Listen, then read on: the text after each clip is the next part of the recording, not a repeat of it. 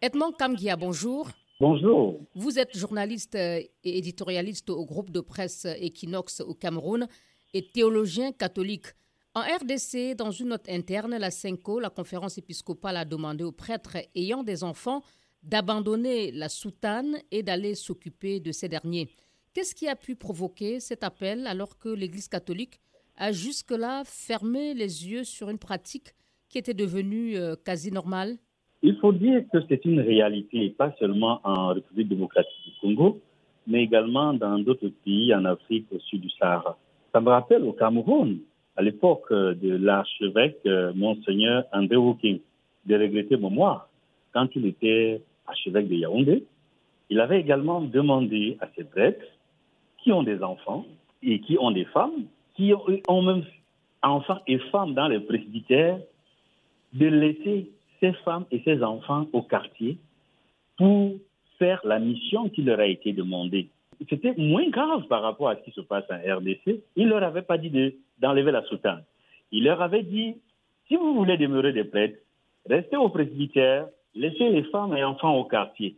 Mais je peux vous dire que c'est une décision qui a été très difficile, qui a été, qui n'a presque pas été appliquée dans la diocèse de Yaoundé. Beaucoup de prêtres. Et, qui, avait été même euh, très impopulaire au, sein de, l'Église catholique. Tout à fait. C'est une décision qui a été très impopulaire au niveau de l'Église catholique, précisément dans la diocèse de Yaoundé, parce qu'il faut le préciser. D'après vous, comment expliquer euh, ces comportements de certains prêtres qui choisissent de rompre leur engagement de chasteté et de faire des enfants? Les prêtres sont des êtres humains. Ils regardent ce qui se passe dans d'autres églises, notamment dans l'église protestante, où les pasteurs peuvent librement avoir femmes et enfants. Nous, personnellement, qui sommes théologiens, nous sommes mariés, nous avons une formation théologique, philosophique, nous avons pratiquement la formation de prêtre, mais nous avons décidé de ne pas être prêtres, de vivre, de se marier, normalement, de vivre avec une femme et un enfant. Et là, c'est un choix honnête. Mais beaucoup de prêtres ont choisi de rester hypocrites, de sortir du séminaire, d'avoir des fonctions, de prendre femme dans la clandestinité, ce qui n'est pas bien. Parce qu'en réalité, il faut être honnête.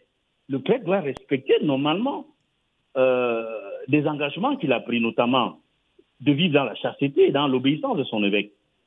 Ce que je pense sur cette question, c'est que l'Église catholique en Afrique devrait pouvoir bénéficier du même statut que l'Église catholique de l'Orient, où, à la fin du séminaire, on permet aux séminaristes qui veulent librement rester prêtres célibataires jusqu'au bout de l'être. Et ceux qui, à la fin du séminaire, veulent se marier, de se marier. Ce qui n'est pas le cas pour l'Afrique.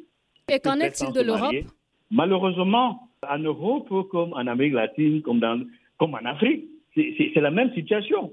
C'est-à-dire, on n'a pas permis aux prêtres d'avoir un statut autre que de respecter le célibat ce qui donne lieu à beaucoup d'hypocrisie, à tout ce que l'on peut apercevoir, percevoir, et qui suscite des interrogations au sein de la société.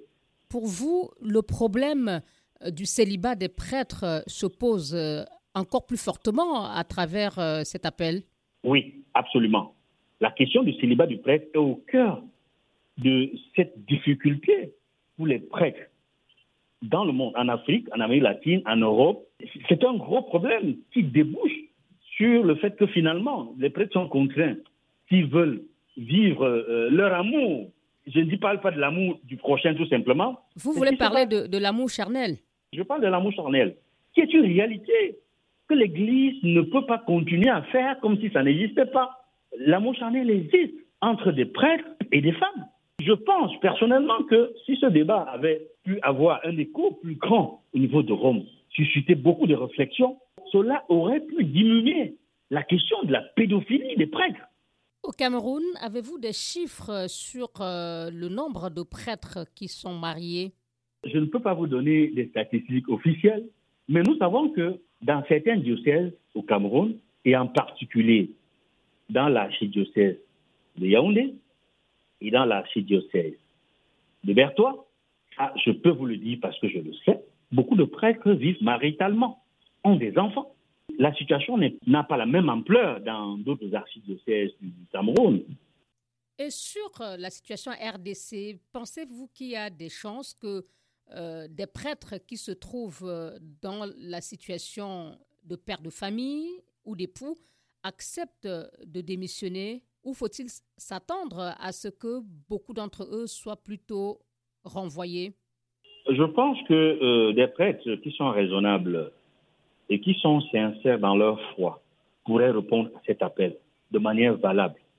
Mais il se trouve que les prêtres, comme les laïcs, ont peur du candidaton, parce que la situation sera dès lors connue de tous, qu'il a une femme, qu'il a des enfants et qu'il a décidé de se retirer. Mais moi, je préfère des prêtres honnêtes qui répondent à cet appel, à cet appel de façon sincère et décident librement, en toute conscience, de quitter l'Église parce qu'ils se retrouvent dans une situation qui n'est pas convenable par rapport à leur statut.